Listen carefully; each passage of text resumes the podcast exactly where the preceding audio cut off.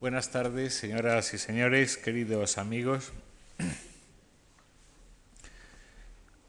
No hay libro más normal que un diccionario, herramienta básica de nuestra comunicación verbal o escrita, y todos los utilizamos, los deberíamos utilizar, con más o menos asiduidad.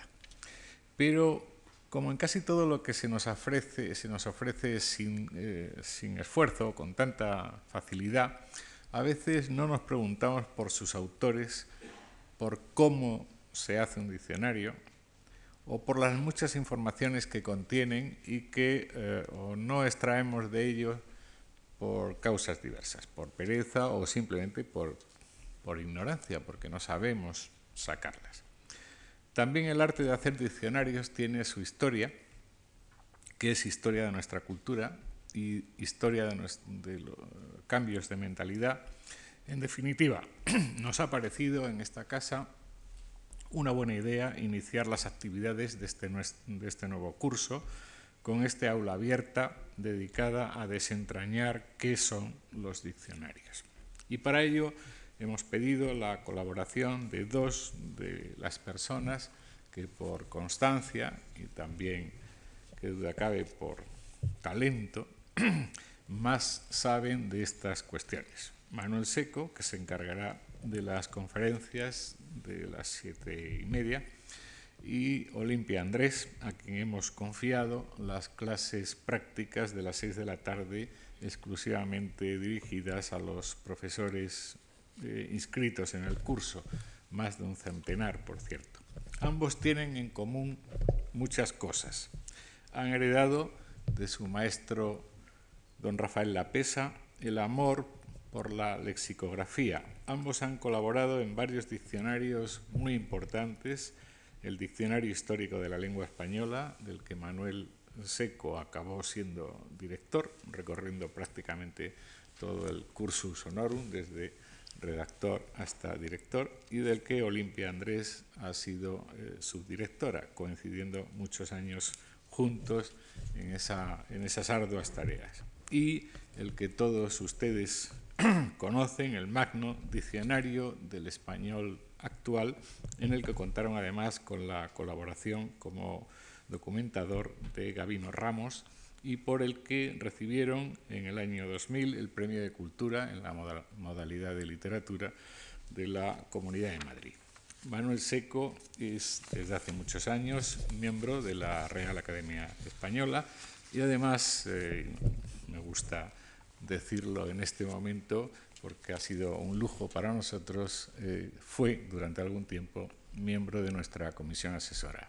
A doña Olimpia Andrés y a don Manuel Seco. Eh, les quiero dar las gracias en nombre de todos los que trabajamos en esta casa por aceptar nuestra invitación y a, ustedes por asistir a estas conferencias. Gracias.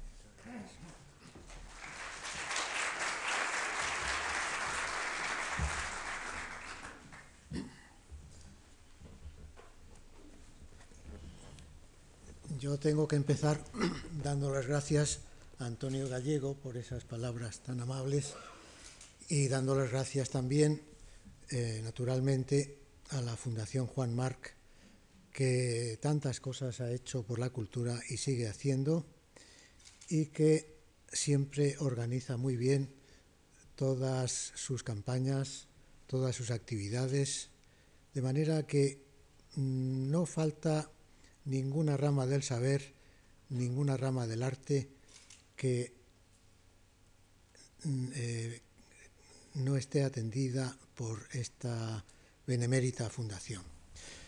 Eh, en, estos, en, estas aulas, en estas aulas abiertas que yo no conocí hasta el momento en que Antonio Gallego me invitó a participar, veo que la idea es francamente eh, interesante, muy bien pensada, muy bien organizada y confío en que esta aula abierta destinada a tratar el tema de lexicografía, que es el tema que tanto a Olimpia Andrés como a mí nos ha apasionado durante mm, la mitad de nuestra vida. Eh, espero que este tema eh, resulte interesante para todos ustedes. Muchas gracias de nuevo también a ustedes por estar aquí y vamos a empezar. Vamos a empezar hablando de la primera conferencia prevista que se titula Redes para atrapar el universo.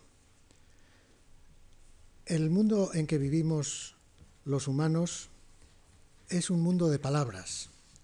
Naturalmente empieza por ser un mundo de cosas, de realidades, pero eso es para todos los seres existentes.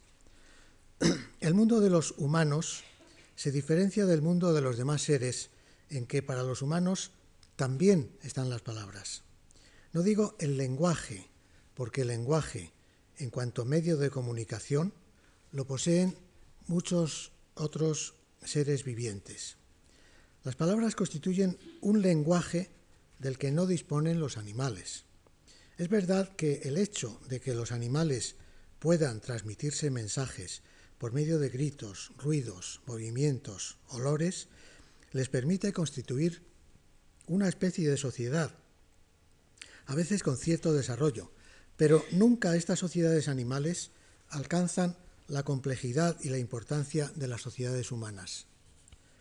Si admitimos que la sociedad nace de la comunicación, podemos pensar que el mayor desarrollo de la sociedad humana es debido a que su sistema de comunicación también es más desarrollado. El lenguaje humano, el lenguaje por excelencia, no es un producto inmediato de la fisiología humana, es en realidad un producto secundario. Los órganos del lenguaje, los pulmones, laringe, lengua, paladar, dientes, labios, cavidad nasal, tienen cada uno una función propia. Primera, que nada tiene que ver con el lenguaje, como la respiración, el olfato o la ingestión de los alimentos. El lenguaje es una segunda función de todos esos órganos. Es un aprovechamiento aparte, algo así como un reciclaje de sus funciones naturales. El lingüista y antropólogo eh, norteamericano Edward Sapir eh, decía que el lenguaje es un hecho tan familiar de todos los días que lo juzgamos tan natural como la facultad de caminar y casi tan natural como la respiración. Pero solo hace falta un instante de reflexión para convencernos de que esta naturalidad del habla es una impresión ilusoria. El proceso de adquisición del habla es en realidad algo totalmente distinto del proceso de aprender a caminar. En este último caso, la cultura o en otras palabras, el conjunto tradicional de hábitos sociales, no entra propiamente en juego. El ser humano normal está predestinado a caminar, no porque sus mayores le ayudarán a aprender este arte, sino porque su organismo está preparado desde el nacimiento para realizar todos esos desgastes de energía nerviosa y todas esas adaptaciones musculares que dan origen al acto de caminar. Dicho sucintamente, el caminar es una función biológica inherente al hombre. No así el lenguaje, continúa Sapir. Es claro, desde luego, que en cierto sentido el individuo está predestinado a hablar, pero esto se debe a la circunstancia de que ha nacido no sólo en medio de la naturaleza, sino también en el seno de una sociedad que está segura de hacerle adoptar sus tradiciones. Eliminemos la sociedad y habrá todas las razones para creer que aprenderá a caminar, dando por supuesto que, logre sobrevivir. Pero igualmente seguro es que nunca aprenderá a hablar, esto es, a comunicar ideas según el sistema tradicional de una sociedad determinada. La facultad de caminar es una actividad habitual, general, que no, varía sino dentro de unos límites muy circunscritos según los individuos. El habla es una actividad humana que varía sin límites precisos en los distintos grupos sociales, porque es una herencia puramente histórica del grupo, producto de un hábito social mantenido durante largo tiempo. El caminar es una función orgánica, una función instintiva, aunque no por supuesto un instinto en sí misma. El habla es una función no instintiva, una función adquirida, cultural. Hasta aquí Sapir. El lenguaje humano es el sistema de comunicación más completo que se conoce. Por medio de los sonidos producidos por órganos que estaban hechos para otra cosa, una serie de sonidos muy limitada, pero que pueden combinarse en formas muy variadas, los humanos son capaces de comunicarlo todo. Esta enorme potencialidad está, sin embargo, muy mal aprovechada, pues se desmenuza entre numerosas colectividades humanas. En una colectividad, la facultad de hablar se plasma en un sistema, aceptado por consenso de sus miembros, en el cual se ha convenido en, asignar de manera fija a cada una de determinadas combinaciones de sonidos la representación de una realidad determinada. Ese sistema, fruto de un pacto social, constituye una lengua, y las lenguas que ahora están al servicio de la humanidad se calcula que son alrededor de 6.000. No hay que alarmarse ante esta inmensa torre de Babel. Lo verdaderamente alarmante es que dentro de una sola lengua sus usuarios tampoco nos entendemos. El lenguaje, nuestra capacidad de hablar, es fundamental para la vida en sociedad, pero también es fundamental en la vida individual. El papel del lenguaje en el funcionamiento de la mente ha sido señalado muchas veces por los filósofos, los psicólogos y los lingüistas. Citaré solo dos testimonios de especialistas de prestigio.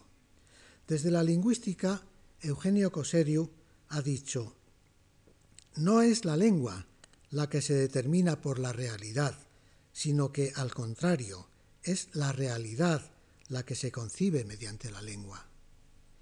Y desde la filosofía, dice Emilio Lledó, el lenguaje es la estructura fundamental del pensamiento. También los creadores han destacado esta inseparable intimidad entre pensamiento y lenguaje. Pedro Salinas, en su hermoso discurso Aprecio y Defensa del Lenguaje, nos presenta a un niño muy pequeño en medio de un jardín que, parado delante de una rosa, dice, Flor, flor. Ese vocablo, ese leve sonido, flor, dice Salinas, es en realidad un acto de reconocimiento, indicador de que el alma incipiente del infante ha aprendido a distinguir de entre las numerosas formas que el jardín le ofrece, una, la forma de la flor. Y continúa Salinas. Empieza a andar el niño por la vida como andaríamos por una vasta estancia, a oscuras, en la que se guarda una gran copia de objetos, muebles, libros, estatuas. La vida, perdón, la vista no llega a percibir con exactitud ninguna cosa. Yerra sobre el conjunto desvalida, pero si enfocamos una linternilla eléctrica sobre el montón, de su abigarrada mezcolanza saldrá preciso, exacto, definido el objeto que el rayo ha aprehendido en su haz. El niño, cuando dice flor, mirando a la rosa o al clavel, emplea la palabra denominadora, como un maravilloso rayo delimitador que capta en el desconcierto del mundo material una forma precisa, una realidad. Gran momento este, el momento en que el ser humano empieza a gozar en perfecta inocencia de la facultad esencial de la inteligencia, la capacidad de distinguir, de diferenciar unas cosas de otras, de diferenciarse del mundo. El lenguaje, concluye Salinas, es el primero y yo diría que el último modo que se le da al hombre de tomar posesión de la realidad, de adueñarse del mundo. No hace falta tomar al pie de la letra la formulación extrema de Miguel de Unamuno, cuando dijo que no es que pensemos con palabras, es que pensamos palabras, pues no se puede negar la existencia de un pensamiento no verbal. Los sordomudos nos dan la, prueba de ello, ya que sin duda lo poseen antes de que la ayuda exterior les proporcione el apoyo de los signos lingüísticos. Pero sí es necesario admitir que las palabras analizan y explicitan los conceptos, les ofrecen la conexión mutua, dan cauce a los razonamientos y permiten la comunicación casi perfecta de los humanos entre sí. Otra cosa es que los humanos sepan y quieran hacer el debido uso de esos tesoros. Como dice Georges Matoré, sea cual fuere la naturaleza de sus relaciones, pensamiento y lenguaje están condenados a cohabitar. Hay que añadir que para lingüistas y filósofos, desde Wilhelm von Humboldt en el primer tercio del siglo XIX, cada lengua supone una reorganización particular de los datos de la experiencia y encierra, por tanto, una visión del universo a la que quedan sometidos todos los hablantes de esa lengua. Cada lengua, dice Georges Mounin, es un prisma a través del cual sus usuarios están condenados a ver el mundo y nuestra visión del mundo está determinada, incluso predeterminada, por la lengua que hablamos.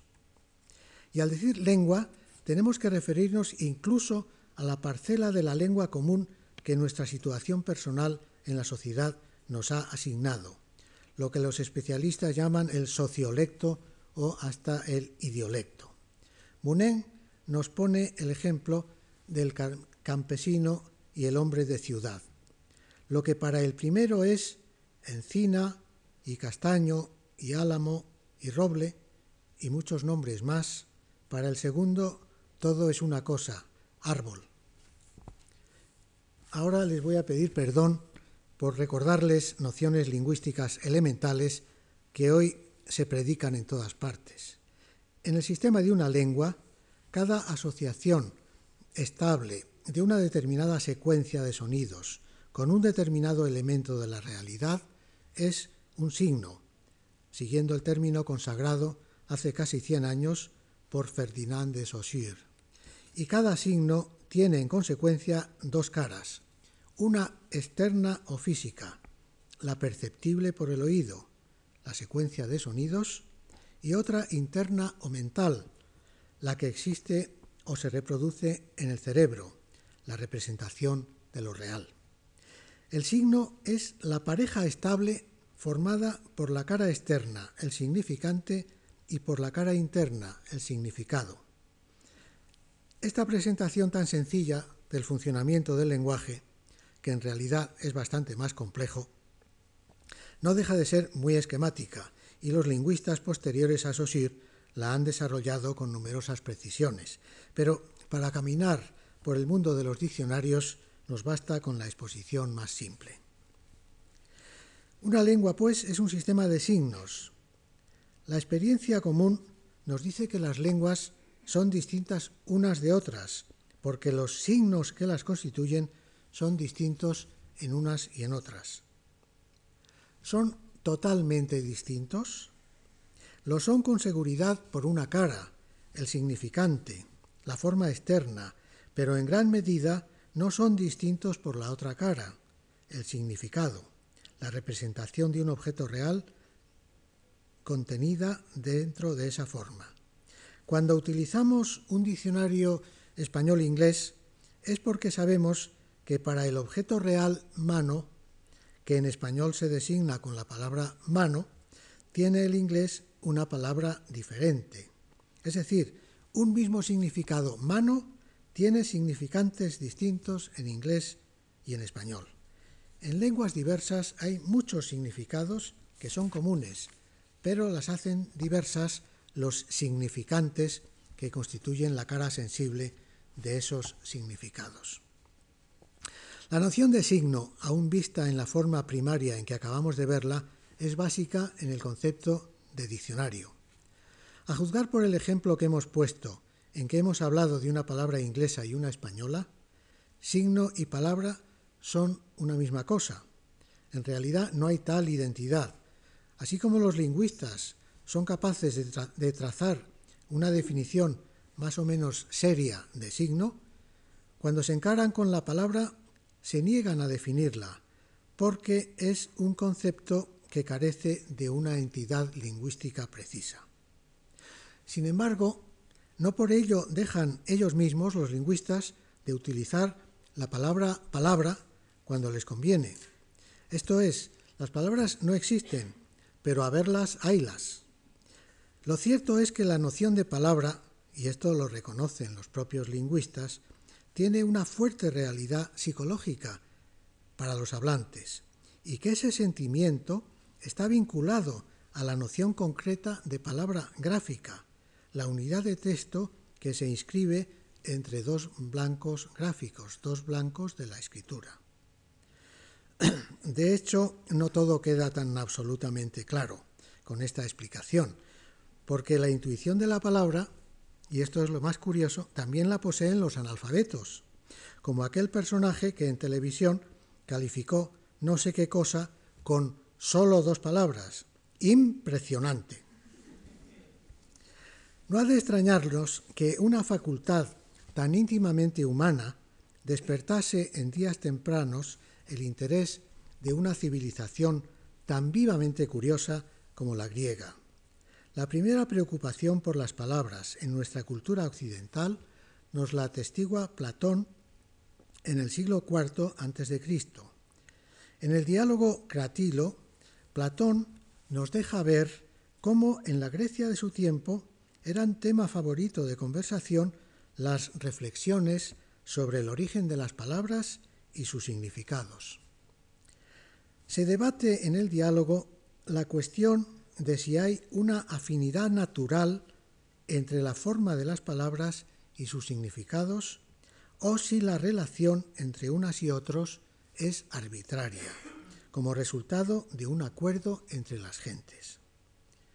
Años después, Aristóteles se inclinará decididamente por la tesis de la convención, del acuerdo social, pero los estoicos defenderán la otra tesis, la naturalista, y la idea de una relación natural entre los hombres, entre los nombres y las cosas nombradas, se mantendrá con fuerza a través de los siglos. De los griegos antiguos, en conexión con esta hipótesis, los pensadores occidentales heredaron la preocupación por la etimología, ya bien explícita en el diálogo platónico, se puede decir absolutamente, afirma en él un personaje, que cuando se saben los nombres, se saben también las cosas. Etimología, que para nosotros es origen de una palabra, significaba en griego sentido verdadero de la palabra.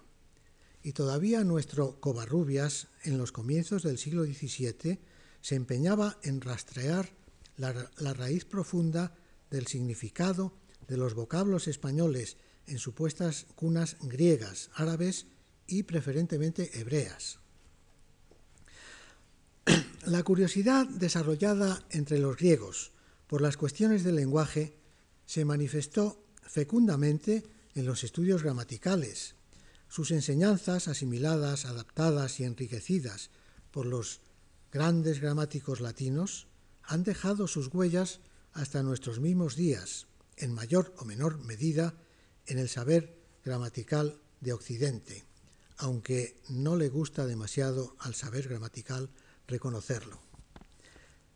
Pero aquí, reclama especialmente nuestra mirada otra dirección de la disciplina lingüística en la que también fueron los griegos nuestros pioneros. Me refiero a la lexicografía, al arte y oficio de hacer diccionarios. la primera muestra de la lexicografía son las glosas con que los griegos explicaban las palabras. Las glosas que empezaron a escribirse en Grecia allá por el siglo V a.C.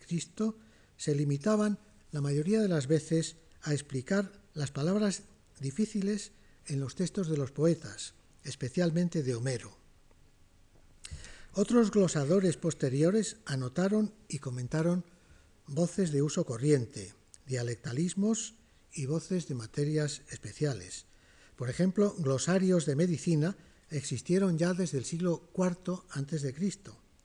Todas estas obras tenían una estructura muy simple. Eran listas de moderada extensión, en que cada palabra aparecía explicada con otra de la lengua usual. En Roma no solo se continuó la tradición del género glosario, sino que se afirma que Marco Berrio Flaco, a finales del siglo I a.C., dio un paso considerable en el progreso de la lexicografía, escribiendo el primer diccionario latino. Por desgracia no podemos comprobar la veracidad de esta noticia porque se ha perdido la obra. De la serie de diccionarios confeccionados en los siglos inmediatos y que también conocemos solo por referencias, siguen siendo materia las palabras difíciles de los poetas, el uso literario y solamente en algún caso la lengua hablada. El interés por la lengua se manifiesta también en la vertiente normativa o prescriptiva con el famoso glosario anónimo que ha llegado hasta nosotros con el título de Appendix Probi. Se llama así porque figura en un manuscrito a continuación de una gramática de un tal Probo, pero ni es apéndice ni es de Probo. Ni siquiera se sabe cuándo se escribió. Se pensó que era del siglo III, pero hoy se afirma, se afirma que pertenece al siglo VI y corresponde, por tanto, a los años oscuros en que la latinidad empieza a ser la Romania. Está constituido por una serie, una lista de 227 incorrecciones idiomáticas vulgares que se presentan precedidas de la forma latina correcta. Betulus non beclus, Hércules non Herculens, Tristis non Tristus, Pauper mulier non Paupera mulier. Durante la Edad Media proliferaron en Europa, muchas veces copiados y recopiados, los glosarios como herramientas para interpretar el latín, en unos términos en que, perdón, en unos tiempos en que era esta la única lengua de los libros y por tanto el único vehículo de cultura. Y de manera más apremiante, cuanto mayor se iba haciendo la grieta entre el idioma de la religión y del saber y la lengua de la vida cotidiana.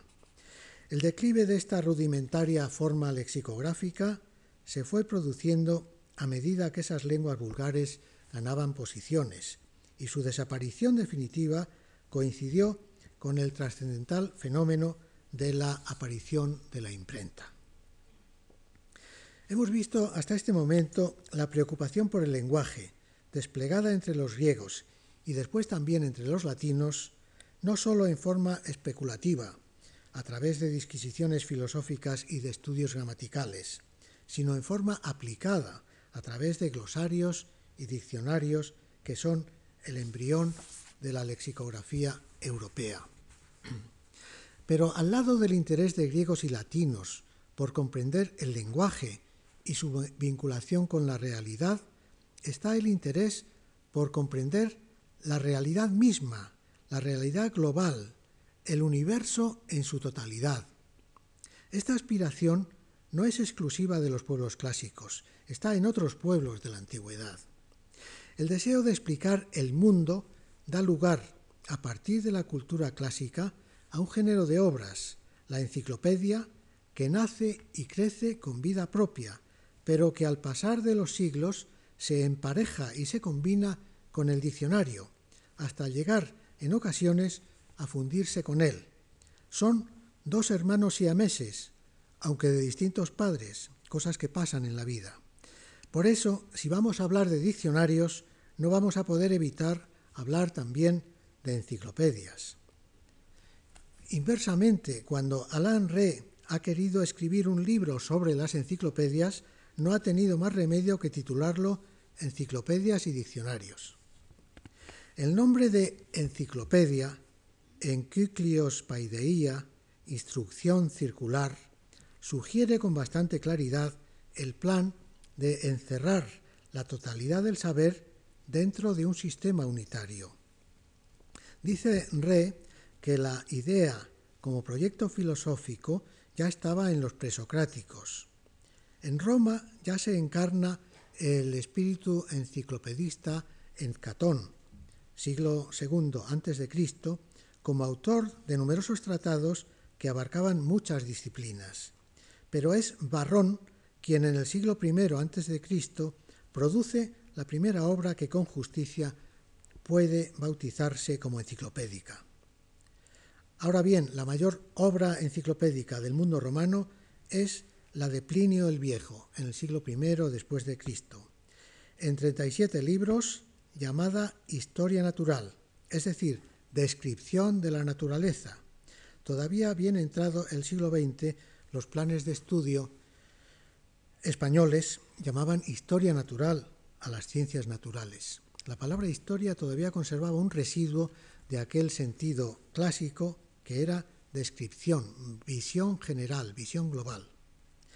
La historia natural de Plinio es una minuciosa síntesis orgánica de los conocimientos de su tiempo. La baja latinidad y prácticamente toda la Edad Media es tiempo de enciclopedias, cuyo común denominador solía ser el, de compendiarse o refundirse unas a otras o acumular en nueva compilación los materiales de otras anteriores. Me limito a citar entre las más celebradas, que eran muchas, la de Rabano Mauro, Opus de Universo, del siglo IX, la anónima bizantina llamada Suidas, alrededor del año 1000, de largo prestigio, la de Papías de Lombardía, Elementarium, del siglo XI, donde se combinan ya enciclopedia y diccionario, ya empezamos con el maridaje, y que todavía en 1490 era fuente inspiradora del universal vocabulario de Alfonso de Palencia, y la de Ugucio de Pisa, Liber Derivationum, del siglo XII, cuya autoridad aún se tenía en pie por los mismos años, finales del siglo XV y aún después. La originalidad no era el fuerte de ninguno de esos autores. Al contrario, esto era perfectamente normal. En la, Edad Media, la originalidad no solo no merecía especial aprecio, sino que en las enciclopedias su ausencia era una exigencia del género. Llevar esta exigencia hasta el extremo del plagio, lógicamente, fue práctica no rara, en la que no dejaron de lucirse autores tan reputados como el citado Rabano Mauro, afortunado saqueador de San Isidoro. Y es este San Isidoro de Sevilla el más importante enciclopedista de la Edad Media. Su obra Etimologiae u Origines, Origines del siglo VII está dividida en 20 libros, los primeros se refieren a las artes liberales, que incluyen la medicina. Los siguientes tratan, siguiendo un orden jerárquico, de Dios, los ángeles, los santos, la iglesia, los pueblos, los pueblos, los hombres, los animales, etc. Es curioso que en el centro de la obra el libro décimo rompa esta estructura temática y trate de las palabras, estudiando aquí alfabéticamente las que son de difícil clasificación dentro de los grupos temáticos. Pero dentro de estos mismos grupos temáticos, cada materia se desmenuza, sin orden alfabético esta vez, en su nomenclatura propia. El interés mayor de este libro, aparte de las muchas noticias que aporta a la historia cultural y a la historia de las lenguas ibero-romances, está en la interdependencia entre cosas y palabras.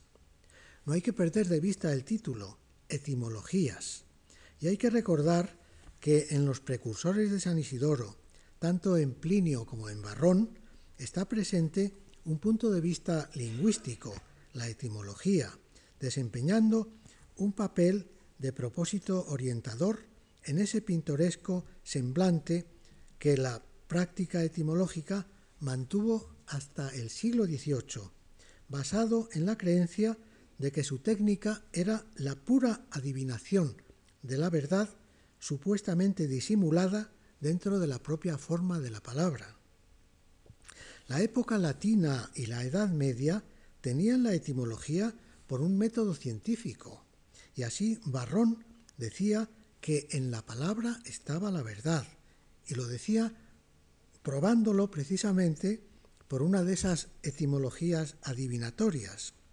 Verbum a veritate dictum, es decir, verbum viene de veritas.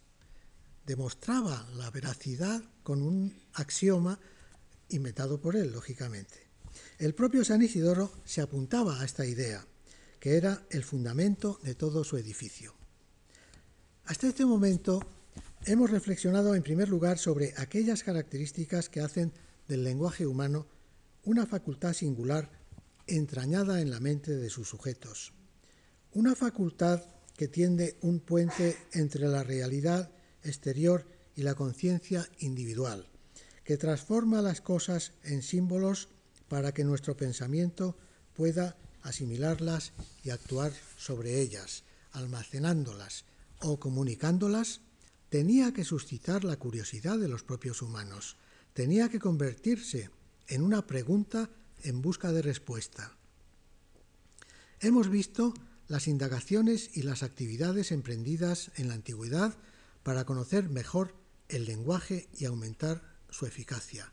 Y hemos visto después los intentos de utilizar esa misma herramienta para dominar intelectualmente la totalidad del mundo exterior. Hemos presenciado así el nacimiento de una rudimentaria lexicografía y los primeros pasos del enciclopedismo. El fin de la Edad Media supone el fin de una etapa en la evolución de los dos géneros. El nombre unitario que les conviene a ambos géneros es lexicografía y debemos aceptarlo a sabiendas de que generalmente entendemos bajo esta etiqueta solo el producto concreto llamado diccionario. Pero no es inadecuado que la denominación cobije los dos géneros, ya que hay una coincidencia básica entre ellos. En sus manifestaciones más usuales, aunque no las únicas, utilizan ambos la palabra como vía de acceso a la información que ofrecen al lector. Con carácter secundario existe otra coincidencia, más usual en el diccionario que en la enciclopedia, el orden alfabético, que es la llave de acceso a las palabras que a su vez dan acceso a la información. Y todavía me atrevo a señalar una tercera coincidencia, más de fondo que de forma, y que por ello no suele declararse, la intertextualidad. El método de utilizar una palabra como vía de acceso a la información es constante en todo tipo de diccionario, con la única salvedad de que en los diccionarios de algunas lenguas la, clave de acceso, lo que los lexicógrafos llaman lema, no es siempre una palabra simple, sino que puede ser una unidad pluriverbal. Así, en el diccionario Merriam-Webster de 1961, después del lema point, constituido por una sola palabra, viene point after touchdown, lema formado por tres palabras, una unidad pluriverbal. Y después point at infinity, tres palabras. Y después otros 12 o 13 lemas también constituidos por unidades pluriverbales. Este método, que en la lengua inglesa separaba a los diccionarios americanos de los europeos, ahora ya se está generalizando también entre los británicos. Pero, en cambio, en los diccionarios de nuestra lengua no he visto hasta ahora más que la lematización tradicional con palabras simples. En cuanto a las enciclopedias, las que tienen organización alfabética pueden atenerse al método de lematización universal, como se hacía en el Diccionario Ilustrado de las Ciencias Larousse, o a la lematización pluriverbal, como en el vocabulario científico y técnico de la Academia de Ciencias. Las enciclopedias de organización temática no encabezan sus, secciones con lemas, sino con los títulos de los temas que son objeto de explicación. Lo vemos así en la Enciclopedia Salvat de las Ciencias, publicada en 20 volúmenes, o en la pequeña Enciclopedia Temática Larousse, en dos volúmenes nada más. El segundo punto de contacto entre diccionarios y enciclopedias, como he dicho, es la ordenación alfabética de los temas, de los lemas. La utilización de la secuencia tradicional de las letras para ordenar las palabras en las obras lexicográficas comenzó bastante temprano, al parecer ya entre los griegos, pero solo se encuentra esporádicamente a lo largo de la Edad Media. Fue en los últimos decenios del siglo XV, coincidiendo con la difusión de la imprenta, cuando se instaló definitivamente el orden alfabético en los diccionarios. En las alfabetizaciones medievales se ordenaba solo por la primera o las dos primeras o tres primeras, en el mejor de los casos, letras. A partir del siglo XV se empezó a aplicar a la palabra entera, aunque no faltaron en tiempos posteriores lexicógrafos virtuosos en el incumplimiento de la norma, como Sebastián de Covarrubias en pleno siglo XVII. He señalado, en fin, como tercer punto de coincidencia entre diccionarios y enciclopedias, la intertextualidad. Todas las enciclopedias antiguas y la mayoría de las modernas están compuestas de manera acrítica sobre materiales anteriores, procedentes de tratados o compendios de las distintas ramas, o bien directamente de otra u otras enciclopedias, poniendo como única aportación propia, cuando la hay, la síntesis y la organización de los materiales. No por ello merece desprecio la enciclopedia. Por el contrario, si los materiales están debidamente actualizados y la síntesis y la organización son inteligentes y obedecen a un planteamiento nuevo, en estas condiciones residirá la originalidad de la obra y ésta ofrecerá una calidad didáctica que justificará su existencia y la hará digna de consideración. Naturalmente, no faltan en este género obras de originalidad acusada en cuanto a los contenidos, como la enciclopedia por excelencia, la de Diderot, publicada de 1751 a 1780, que en buena parte presentaba aportaciones propias de los colaboradores especialistas y que sobre todo era vehículo de una ideología mal vista por las esferas del poder.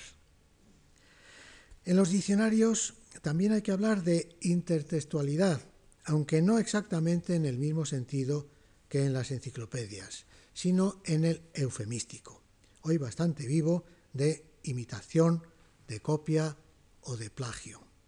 Ya en la etapa arcaica de este género, la de los glosarios, era frecuente que un glosario nuevo se sirviese, sin complejos, de los materiales aportados por otro u otros anteriores.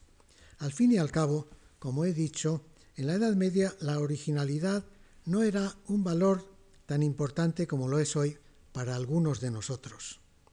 Lo malo es que a estos efectos se puede decir que la Edad Media aún no ha caducado, ya que desde el Renacimiento hasta nuestros días, y hasta me atrevería a decir hasta el día del juicio, la intertextualidad en su faceta más desahogada es una de las notas más constantes en el género diccionario.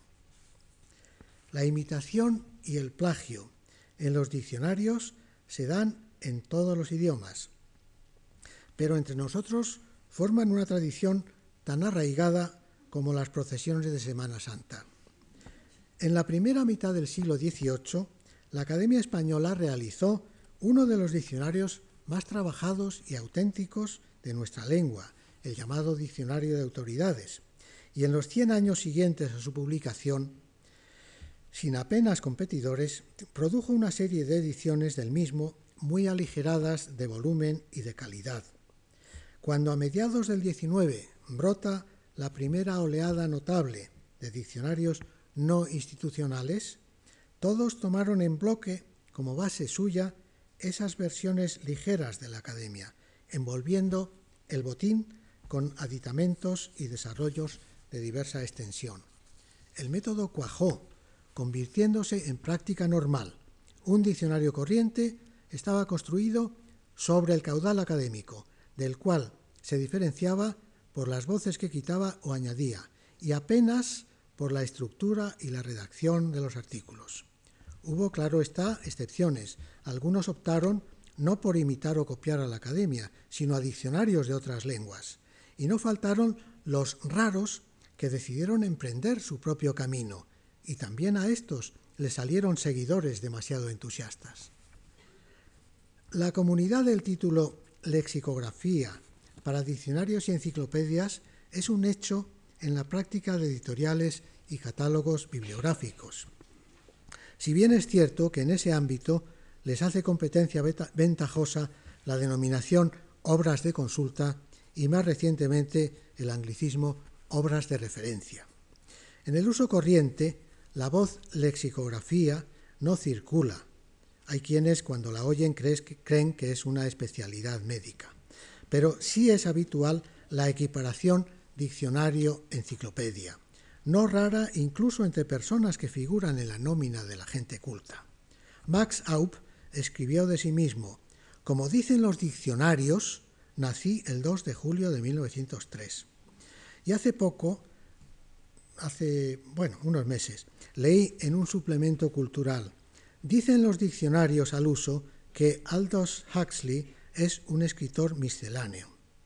Esa supresión de fronteras entre los dos términos, diccionario enciclopedia, desemboca en la práctica reducción a uno solo, cobijando ambos conceptos bajo un mismo nombre, diccionario. Y así acabamos de verlo en estos ejemplos que les he citado. En ellos, la palabra apropiada hubiera sido, en los ejemplos, hubiera sido enciclopedia, ya que según la nítida distinción teórica entre los géneros, el diccionario habla de palabras y la enciclopedia de cosas. O dicho de manera más técnica, el diccionario habla de realidades lingüísticas y la enciclopedia de realidades extralingüísticas. Pero son las propias realidades las que se sublevan contra esta delimitación. Veamos un artículo de diccionario. Paraguas. En el diccionario la palabra paraguas va seguida de una letrita que es M minúscula y sigue la definición. Utensilio portátil para resguardarse de la lluvia, compuesto de un bastón y un varillaje cubierto de tela que puede extenderse o plegarse. Pregunto, ¿se habla aquí de una realidad lingüística o de una realidad extralingüística? Ustedes me contestarán, hombre, está claro que es una realidad extralingüística. Cuando yo quiero defenderme de la lluvia, si me protegiese con una palabra y no con un objeto real, acabaría hecho una sopa. Pues no, señores, tenemos que aprender a leer el diccionario. Después de la palabra paraguas, que es el lema, hay una abreviatura M, que significa sustantivo masculino. Esto solo se puede decir de una palabra y no de un paraguas, no de un objeto. Paraguas para el diccionario es una palabra, un sustantivo masculino que designa un utensilio portátil, etcétera, etcétera. En cambio, si paraguas figurase como entrada en la enciclopedia, se trataría no de la palabra paraguas, sino de la cosa paraguas. Aparecería sin marca de categoría gramatical, porque las cosas no tienen de eso. Y tendríamos que leer así, paraguas es un utensilio portátil para resguardarse, etcétera, etcétera. Observen la diferencia. En el diccionario, paraguas es una palabra y lo que se dice de ella es que designa o significa tal y tal. Y en la enciclopedia, paraguas es una cosa y lo que se dice de ellas de ella es que es tal y tal. La dificultad que aparentemente nos presenta el caso de los nombres de aquellas cosas que pueden entrar tanto en un diccionario como en una enciclopedia no significa que en estos nombres se neutralice la distinción entre un libro, diccionario, y otro, enciclopedia. Lo que ocurre es que cada uno exige una forma de lectura diferente, aunque en el fondo la definición, en los dos casos, tiene que recurrir a las características determinadas de la cosa en cuestión. Un factor que favorece muy eficazmente la confusión popular de los dos géneros de obras es la existencia de otros dos tipos de obras que participan de la naturaleza de los dos primeros. Son el diccionario enciclopédico y el diccionario especializado. El primero de estos híbridos, el diccionario enciclopédico, reúne en una sola nomenclatura, en una secuencia única de entradas, las entradas léxicas, las palabras del idioma, y las entradas enciclopédicas, los objetos no lingüísticos. El otro género híbrido, el diccionario especializado, versa con método enciclopédico sobre una materia concreta dentro de la naturaleza, del saber o de la, de la actividad humana. Lógicamente, es un género muy fecundo. Aquí se encuentran centenares de diccionarios, de piedras preciosas, de plantas tropicales, de geología, marítimo, de derecho, de todo lo que se quiera. Cuando es muy extenso el diccionario especializado, se le suele bautizar solo por esa razón, por ser extenso, como enciclopedia. Enciclopedia del deporte, de la Biblia, de la caza, de la música. El tema del erotismo, tratado por un mismo autor, por Camilo José Cela, dio lugar a dos obras de diferente extensión, un diccionario del erotismo y una enciclopedia del erotismo. El diccionario tenía un solo volumen, la enciclopedia tenía cuatro. No hay que confundir estos diccionarios especiales, que son como piezas desgajadas de una enciclopedia, con los diccionarios de lengua que tratan de aspectos parciales del idioma, diccionarios dialectales, de sintaxis, de dudas, ortográficos, ideológicos, etc. Quiero terminar con unas pocas palabras sobre los diccionarios y enciclopedias falsos.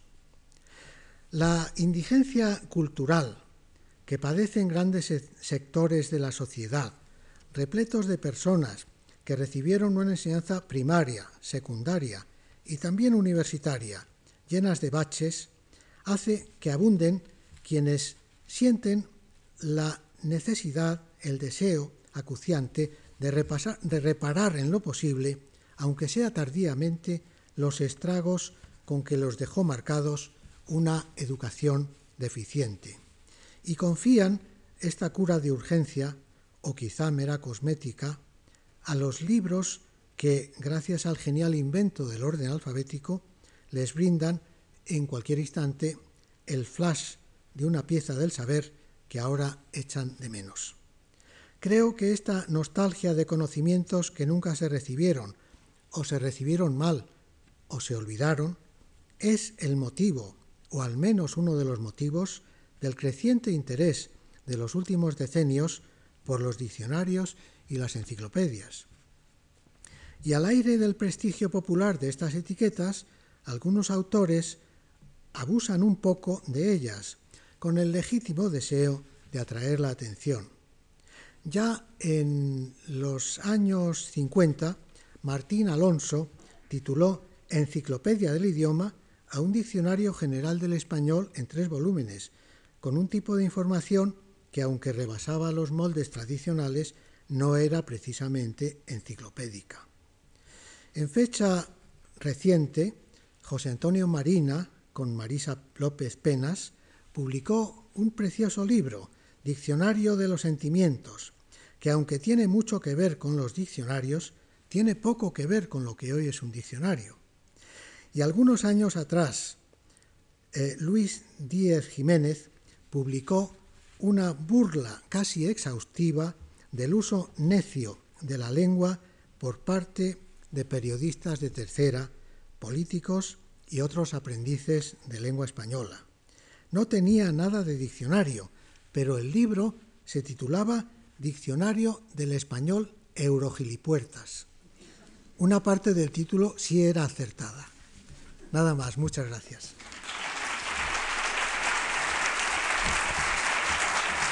Muchas gracias.